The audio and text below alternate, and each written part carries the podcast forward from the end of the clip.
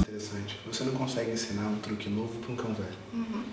E no final do dia, quando a gente entra nas corporações, a gente imagina que nós temos um universo de, diferente de pessoas, com criações diferentes, com crenças e valores diferentes. E a gente chega na empresa tentando implementar uma nova cultura, uma uhum. cultura da ética e da conformidade.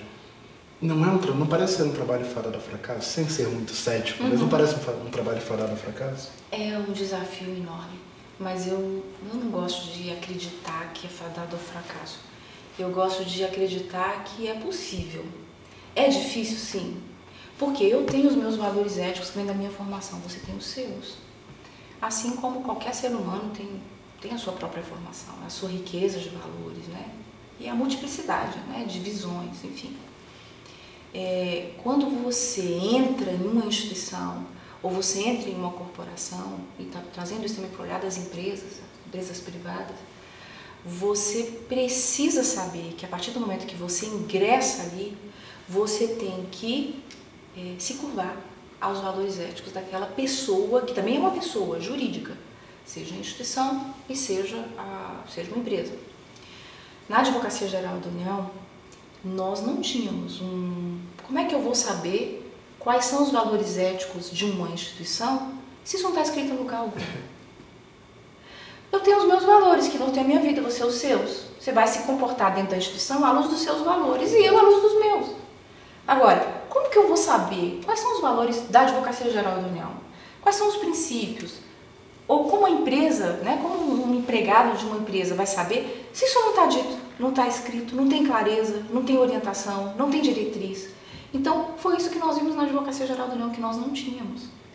Daí nós criamos, trabalhamos intensamente, constituímos um grupo de trabalho, e eu tive a oportunidade de editar a primeira portaria de integridade e governança da Administração Pública Federal. Primeira portaria. E nessa portaria nós eh, explicitamos a identidade ética da Advocacia Geral da União. É um início de trabalho que pode, obviamente, ser aprimorado à luz da, do, do, do, do, avanço dos processos de trabalho, das competências né, é, institucionais que eventualmente venham a ser alargadas. Enfim, o fato certo é que aquela identidade estava ali marcada. Então, todos que faziam parte da cadeia sabiam que eles tinham que seguir exatamente esses mesmos, esses mesmos valores. Então, se alguém tem algum desvio comportamental na perspectiva ética, deve saber que, olha, a casa tem esse, tem esse norte. Standard. É exatamente esse que precisa ser seguido. Então, com isso, a gente começou a trazer uma visão diferenciada para a instituição. E depois essa portaria foi, inclusive, abraçada pelo Tribunal de Contas da União me recordo que o presidente Raimundo Carreiro, época presidente do TCU, ele fez vários registros né, é, positivos do teor dessa portaria, é, inclusive fazendo a menção de ter sido a Advocacia Geral da União aquela que teve a visão inovadora de trazer exatamente essa realidade para dentro Foi, da casa. E então isso para nós tem assim também uma, um, um valor muito grande porque de nada adianta você estar dentro de uma, de uma, de uma estrutura em que você não sabe se situar. Eu sei me situar bem porque eu caminho pelos meus valores, você pelos seus.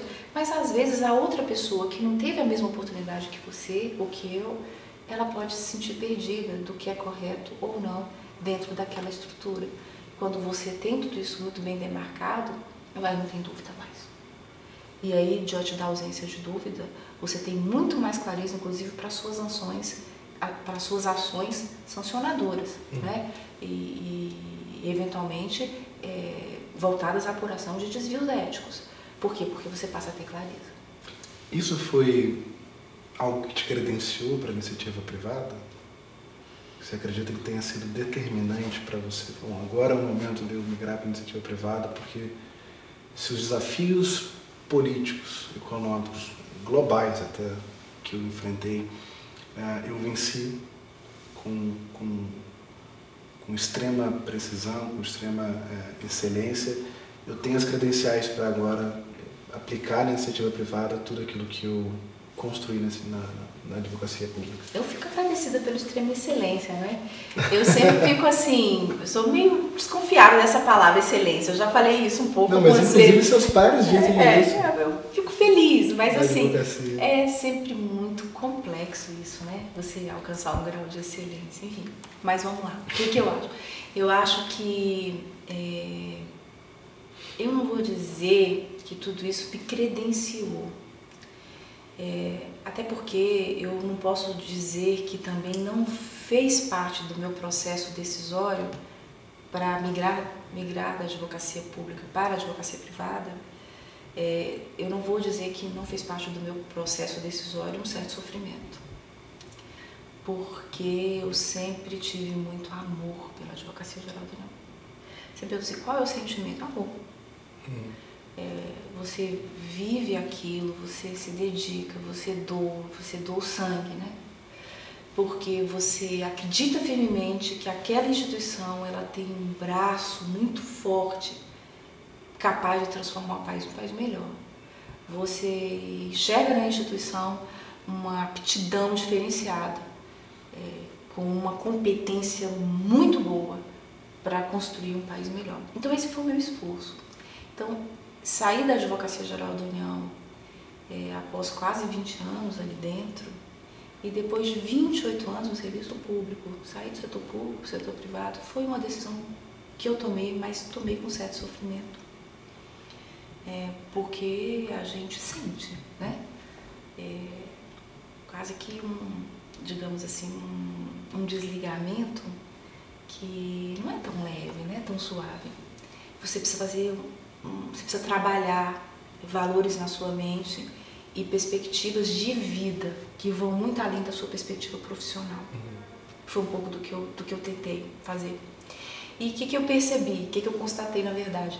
Eu, graças a Deus, consegui chegar ao máximo, no cargo mais elevado da minha carreira. Carreira que eu entrei uh, graças a Deus, mas a graças a Deus, mas também muito esforço, muito trabalho, muita luta. Estudando de madrugada, minhas meninas muito pequenas, meu marido cuidando das, das minhas filhas enquanto eu estudava, é, virando a noite com as meninas enquanto eu virava a noite nos livros, fazendo isso para que eu pudesse estudar, né? Trabalhávamos durante o dia e à noite a luta com as crianças. E tudo isso a gente passa o filme, né? Quando você vai se desvincular da administração pública, mas da instituição é, da qual você faz parte. Eu acho que tudo isso, todas essas experiências, essa riqueza que, que eu tive de vivência, mas em especial nos dois anos e meio últimos como advogada geral da União, eu acho que tudo isso fez parte de um projeto que é, vai muito além do meu, que eu acho que é, né? Acho que é as missões que Deus vai colocando na vida da gente.